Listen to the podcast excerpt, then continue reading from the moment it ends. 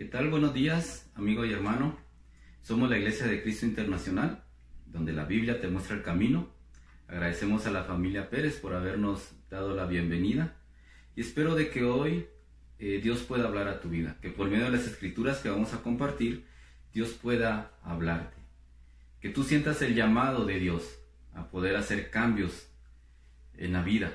Todos necesitamos hacer cambios, todos necesitamos siempre crecer, progresar y sobre todo cuando tenemos claro que nuestra meta es ser como Jesucristo.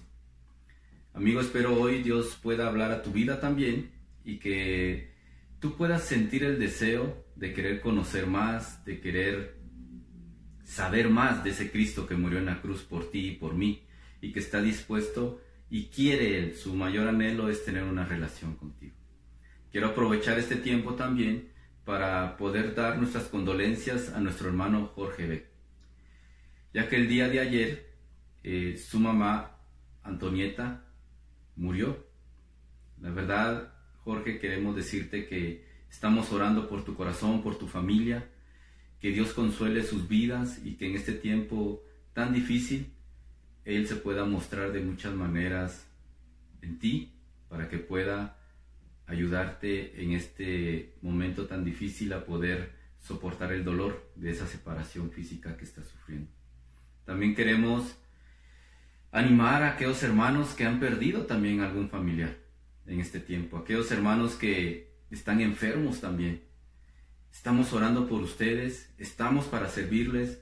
La iglesia quiere servirte, la iglesia quiere que te sientas amado, que sientas que no estás solo en este momento difícil de tu vida. Así que cuenta con nosotros. De esa forma, hoy eh, quiero que me acompañes a dirigirnos a Dios, para que Dios fortalezca la vida de nuestros hermanos, pero también para darle gracias, porque en medio de todo esto, Dios sigue mostrando su poder. Acompáñame a orar, por favor. Señor, te queremos agradecer por este tiempo, gracias porque nos permites estudiar tu palabra. Hoy te ruego, Señor, que todos los que hoy estamos conectados, tú puedas trabajar en nuestras vidas, que quites todas esas distracciones o preocupaciones, Dios, que nos puedan llevar a, no poner todo nuestro corazón en lo que nos quieres enseñar. Yo te ruego en lo personal que me utilices de la mejor forma, que mi vida, Padre, sea ese instrumento que tú necesitas para que hoy podamos escuchar lo que tú quieres que tu pueblo escuche. Por favor, Padre Celestial, te ruego por el corazón de todos los hermanos que hoy no la están pasando tan bien, que hoy están eh, sufriendo, Dios, alguna enfermedad, algún dolor. Yo te pido, por favor, que tú los consueles, que tú muestres, Padre, todo tu poder en sus vidas y que ellos se puedan ver en cada momento y que sepan que no están solos. Gracias por la iglesia, gracias por el amor que has derramado en ella, gracias por los recursos que has dado para poder ayudarnos unos a otros y gracias, Padre, porque nos has unido. De verdad, bendito seas por siempre, Señor, y te lo oramos en el nombre de Jesús. Amén.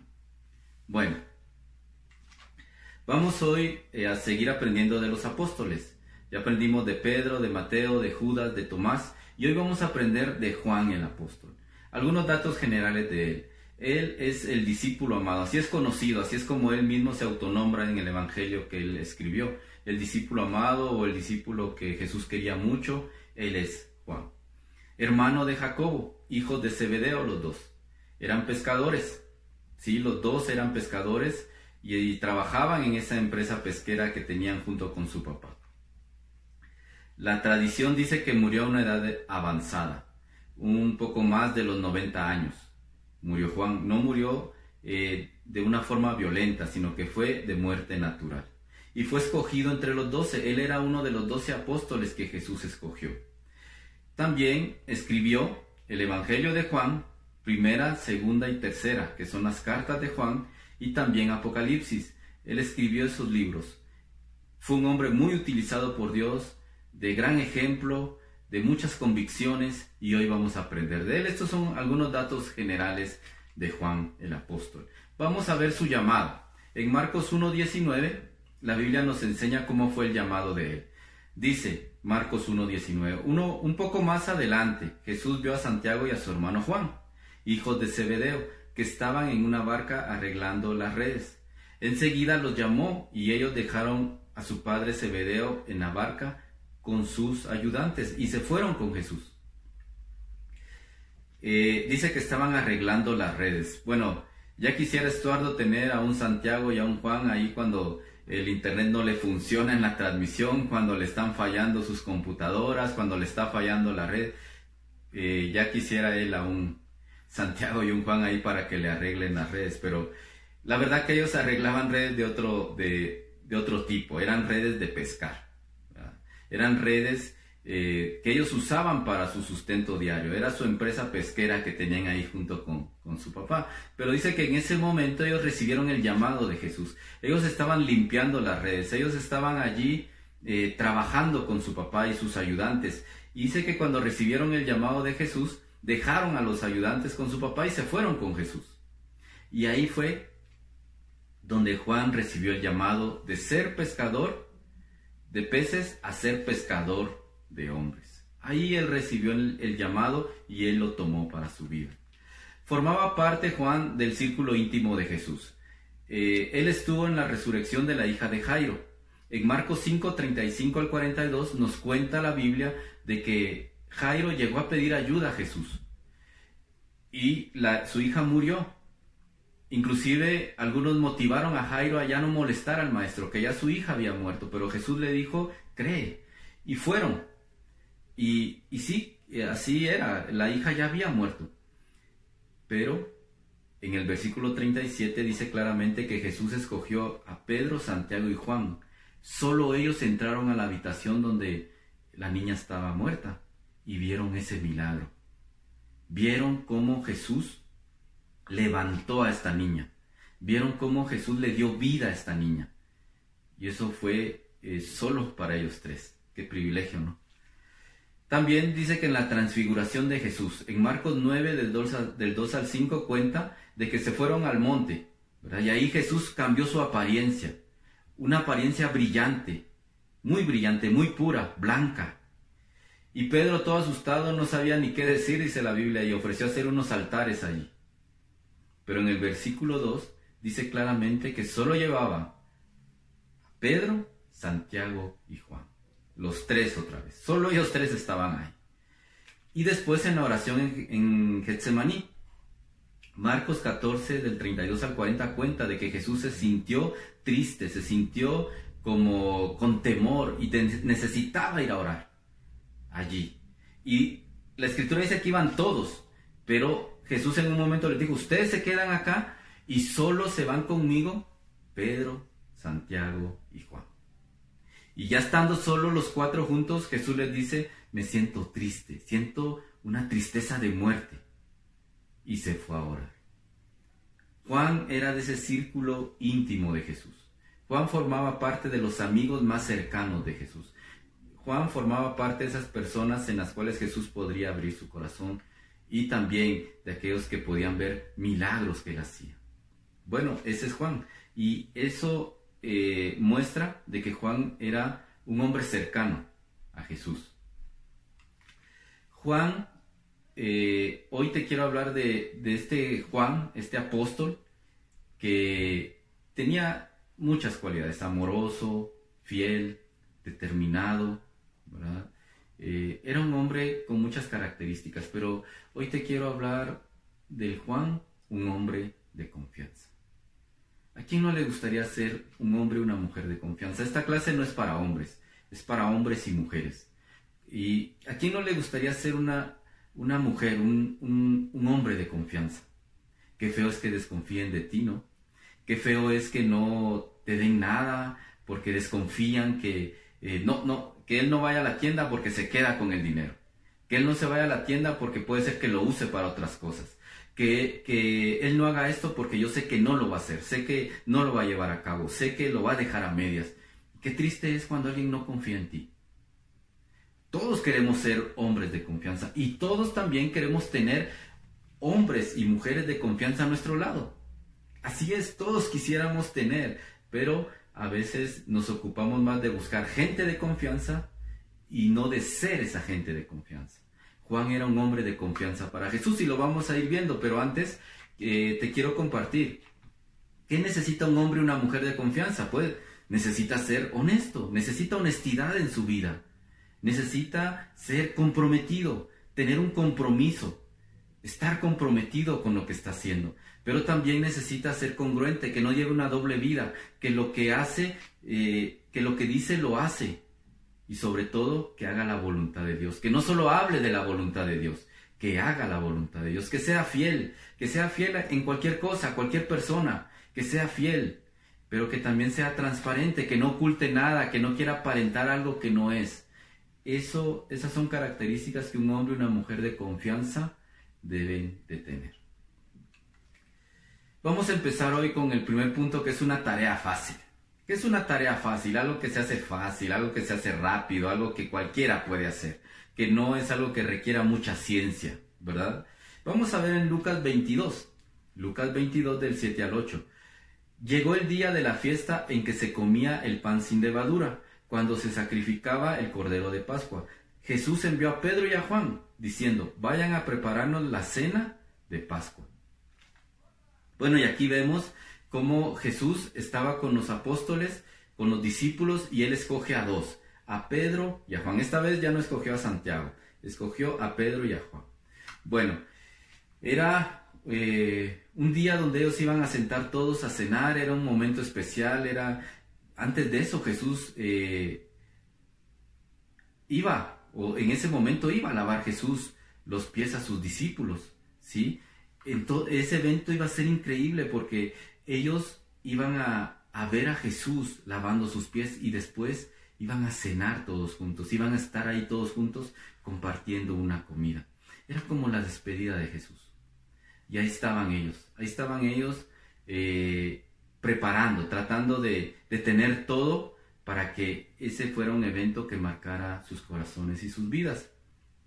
Ellos no lo sabían así, no sabían que era ya la despedida.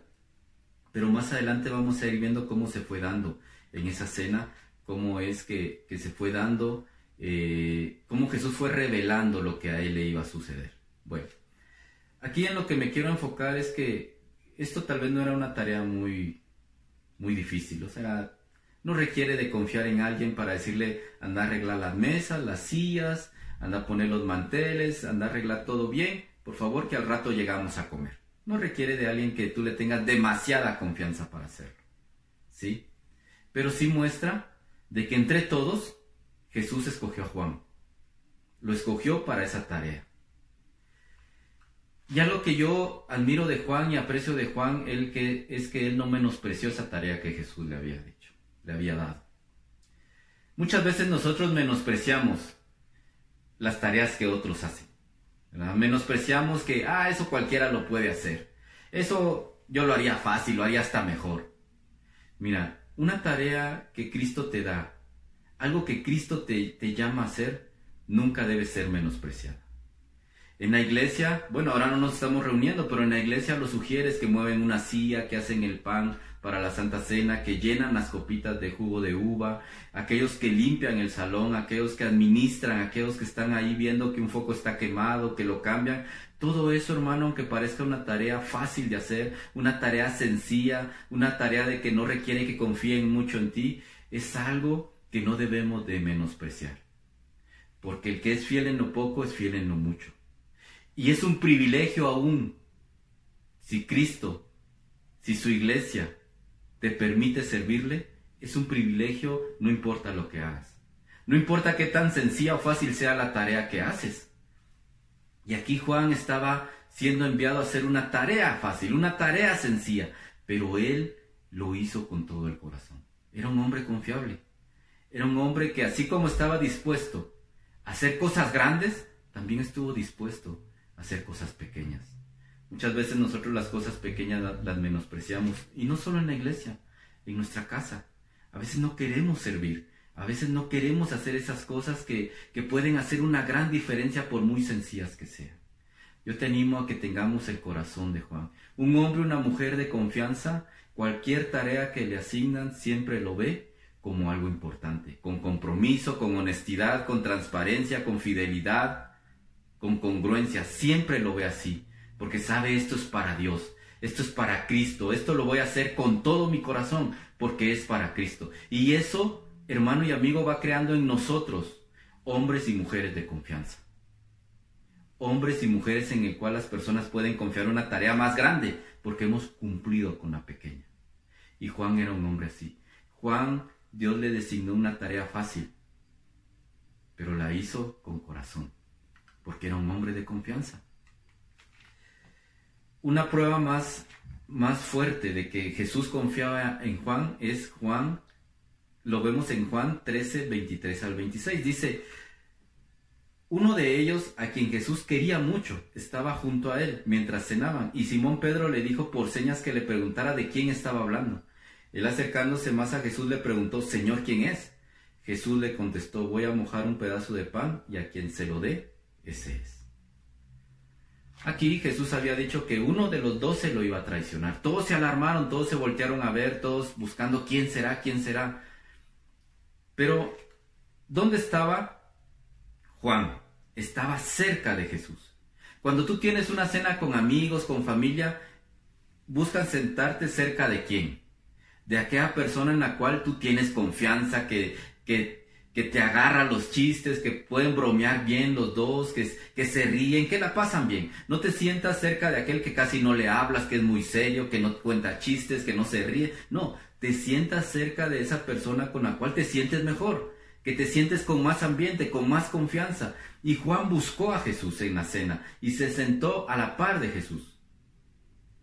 Pero Pedro también sabía que Jesús confiaba en Juan que Jesús veía a Juan como alguien especial, que lo veía con un amor especial. Y le dice, cuando estaban tratando de averiguar quién era y todo, nadie se atrevió a preguntarle. Y Juan, eh, Pedro pensó, a Juan no se lo va a negar. Si Juan le pregunta, seguro que Jesús le va a decir quién es.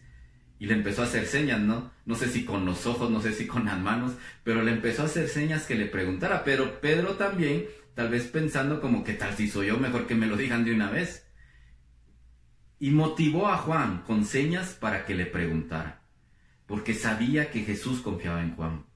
Porque cuando alguien confía en ti es muy obvio. Amigo y hermano, cuando Jesús confía en ti es muy obvio, porque tu vida es muy diferente, porque tu relación con Dios es fuerte, porque quieres estar cerca de Él, porque disfrutas estar cerca de Él, porque no te tienen que obligar a sentarte a la par de Él.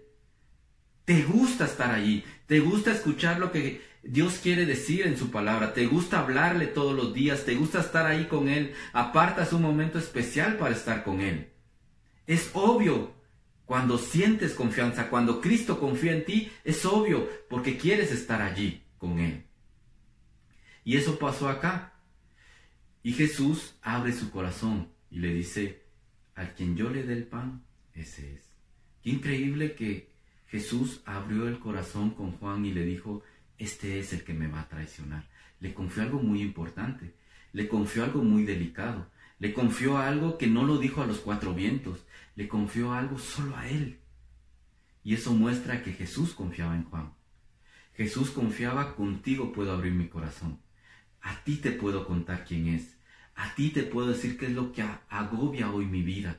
A ti te puedo sentir cómo me siento hoy, qué dolor tengo en mi corazón. ¿Tú te imaginas a Jesús confiando así en ti o en mí? ¿Tú te imaginas, hermano, hermana, amigo, amiga, cómo se sentirá que Jesús confía así en alguno de nosotros? Qué increíble saber que Jesús puede confiar así en nosotros. Y Jesús quiere confiar hoy en ti. Jesús quiere confiar hoy en mí. Pero Él quiere que estemos cerca de Él que lo busquemos, que busquemos estar cerca de Él por medio de la oración, por medio de la lectura bíblica, por medio del servicio a la iglesia, por medio de cumplir con esas tareas pequeñas, poniendo todo el corazón porque es para Dios, porque es para Cristo. Él quiere tener una relación con cada uno de nosotros. Él quiere llegar y sentirse en confianza con nosotros. Y quiere que tú también te sientas en confianza con Él. Jesús quiere tener una relación de confianza contigo, pero tú debes de poner a tu vida congruencia, transparencia, fidelidad, compromiso, honestidad, para tener una relación de confianza con Cristo. También le confió una tarea pequeña, pero también le confió una tarea divina. Mira lo que dice Apocalipsis 1 del 1 al 2.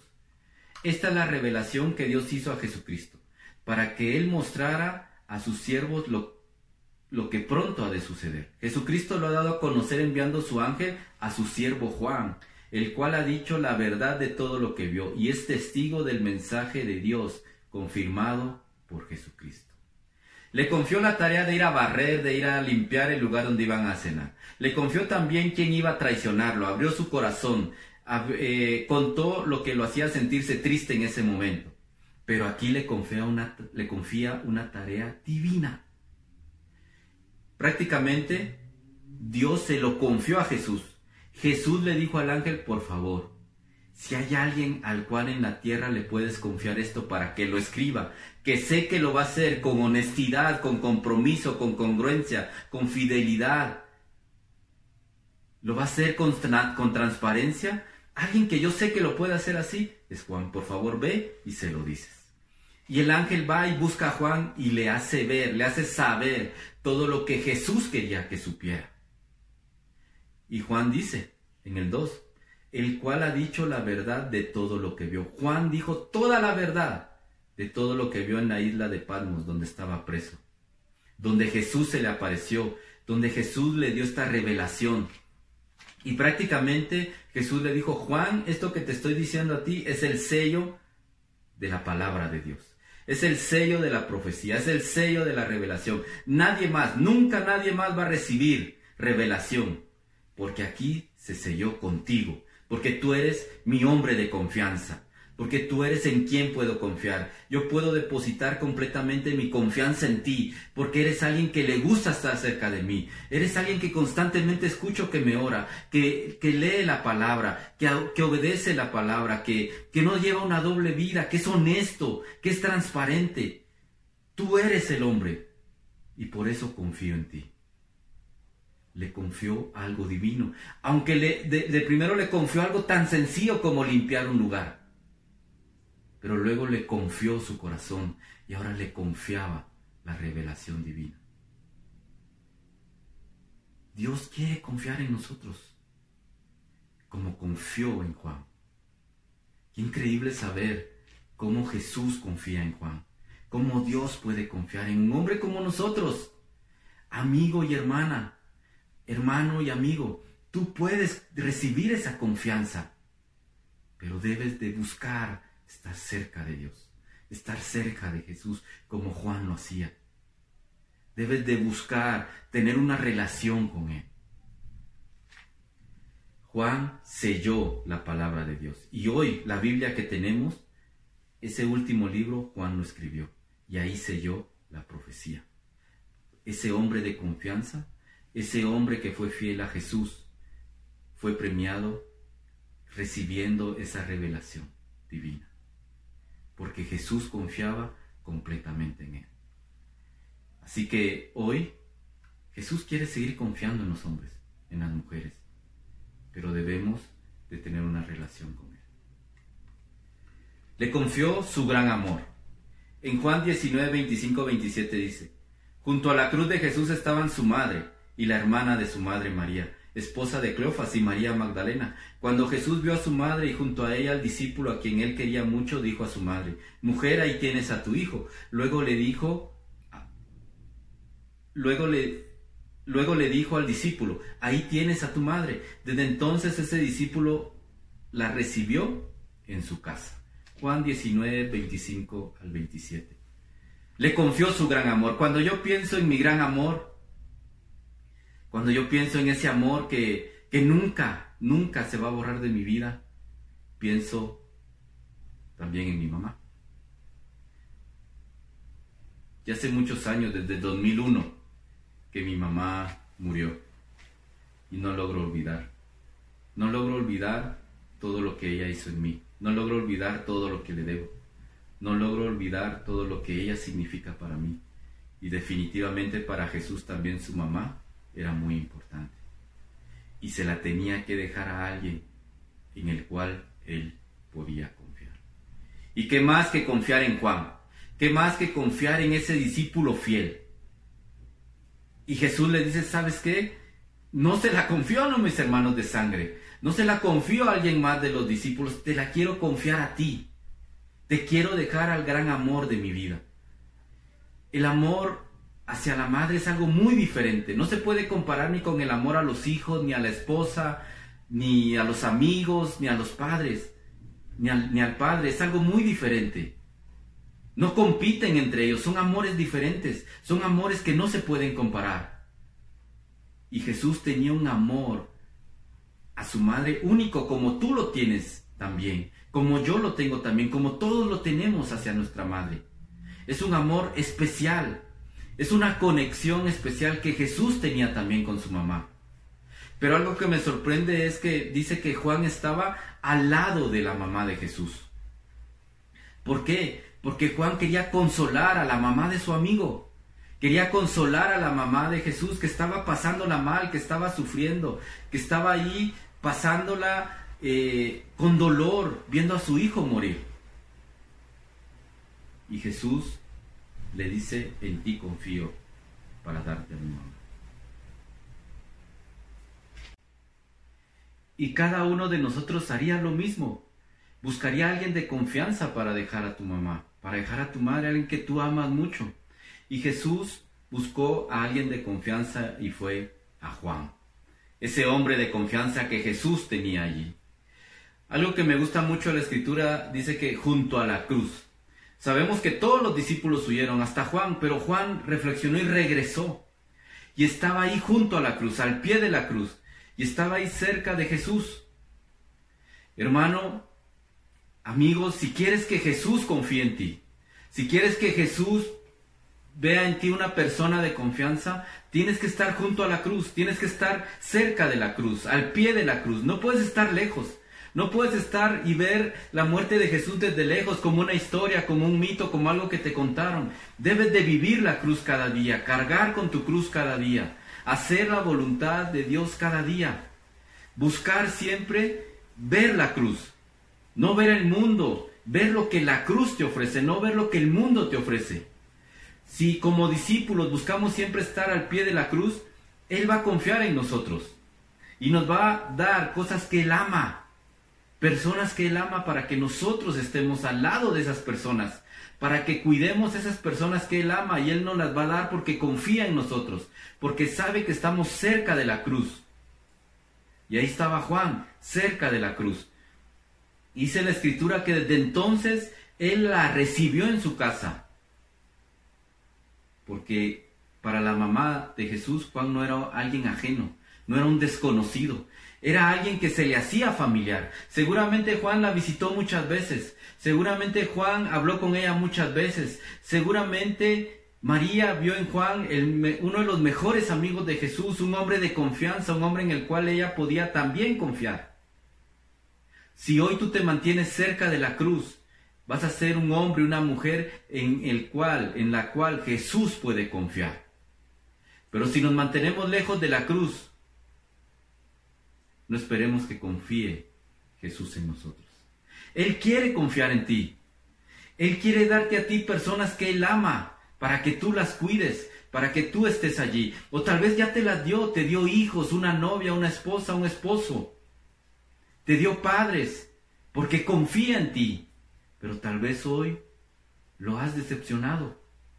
Hoy yo te animo a que regreses a la cruz, a que vayas al pie de la cruz, Amigo, yo te animo a que reconozcas que Jesús murió por ti, no solo de palabra. Yo te pido que nos pongamos a estudiar la Biblia, que nos sentemos a estudiar la Biblia y veas todos los planes que Dios tiene para ti.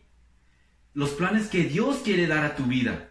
Planes de bienestar, no para mal. Planes de esperanza. Dios quiere hoy darte nuevos planes para tu vida. Pero necesitas ir a la cruz. Necesitas reconocer que no solo es una historia escrita, es una realidad. Jesús murió por ti. Y Él quiere confiar en ti. Él quiere darte a ti toda su confianza. Pero como Juan, debemos ser hombres y mujeres confiables. Si tú buscas ser confiable para Cristo, vas a ser confiable para todos los demás. Pero si buscas primero ser confiable para la gente, seguramente Cristo no te va a ver como una persona confiable. Primero ve a la cruz. Llega a la cruz. Agradece que alguien murió por ti. Y Él va a poder confiar en ti. Recuerda que solo a un hombre o una mujer que esté cerca de la cruz, Jesús le va a confiar algo que Él ama. De lo contrario, no. Y Juan, como era un hombre honesto, comprometido, fiel, congruente, transparente, era un hombre confiable, era un, un hombre en el cual Jesús podía confiar. Confió tareas pequeñas, confió su corazón cuando se sentía mal, confió tareas divinas como escribir el Apocalipsis, pero ahora le estaba confiando al amor de su vida, que era su madre. Si tú hoy quieres ser una mujer, un hombre de confianza para Jesús, sé honesto, transparente, fiel, congruente, comprometido a hacer la voluntad de Dios, comprometida a hacer la voluntad de tu Padre, de aquel que murió por ti en la cruz. Y hoy queremos recordar cómo Cristo murió en la cruz por nosotros.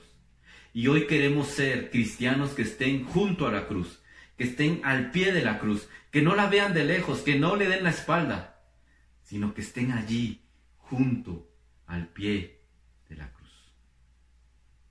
Hoy queremos recordar lo que un hombre justo hizo por nosotros y que hoy debemos de estar agradecidos por todo el amor que Él derramó en la cruz, como estando junto a la cruz, estando al pie de la cruz, así como Juan estuvo hasta el final con Jesús.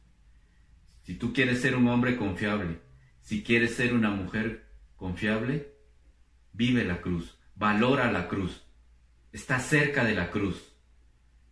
Y la cruz debe valer más que cualquier cosa en este mundo para ti. Eso es lo que te queremos compartir hoy y eso es lo que te queremos enseñar por medio de las escrituras. Si hoy estás por primera vez o ya varias veces te has conectado, te animo a que contacte, contactes a alguno de nosotros para poder estudiar la Biblia y enseñarte cómo puedes darle valor a ese sacrificio en la cruz de Cristo. Hoy vamos a tomar la Santa Cena, recordando ese sacrificio maravilloso que Jesús hizo por nosotros. Hoy nos vamos a comprometer a estar junto a la cruz, a estar al pie de la cruz, buscando ser hombres y mujeres de confianza para nuestro Señor Jesucristo. Acompáñame a orar, por favor. Señor, te doy gracias por este tiempo, gracias por tu amor y tu misericordia. Te pido que bendigas el jugo y el pan que representan tu sangre y tu cuerpo. Tú eres fiel, tú eres amoroso, tú eres tierno y compasivo y estás dispuesto a confiar en nosotros. Ayúdanos, Señor, a tener una actitud de hombres y mujeres que queremos que confíes en nosotros, de hombres y mujeres comprometidos a hacer tu voluntad, fieles a tu palabra, congruentes, no solo hablar, sino que también vivir tu palabra, transparentes, abrir el corazón, buscar limpiar el corazón. Por favor, ayúdanos a ser honestos en cada área de nuestra vida. Y así como tú, Señor, fuiste alguien que confió en Juan, así queremos que confíes en nosotros. Perdónanos porque tal vez, Señor, hemos hecho tantas cosas que no, no te muestran que queremos agradarte, pero hoy, Señor, te queremos agradecer por ese sacrificio en la cruz y te queremos pedir que pongas en nosotros el deseo y el hacer tu voluntad. Gracias por amarnos tanto, gracias por ser tan fiel con nosotros y gracias por todo el amor que has derramado en nuestras vidas. Bendito seas por siempre, Señor, y te lo oramos todo en Jesús. Amén. Muchas gracias. Feliz día.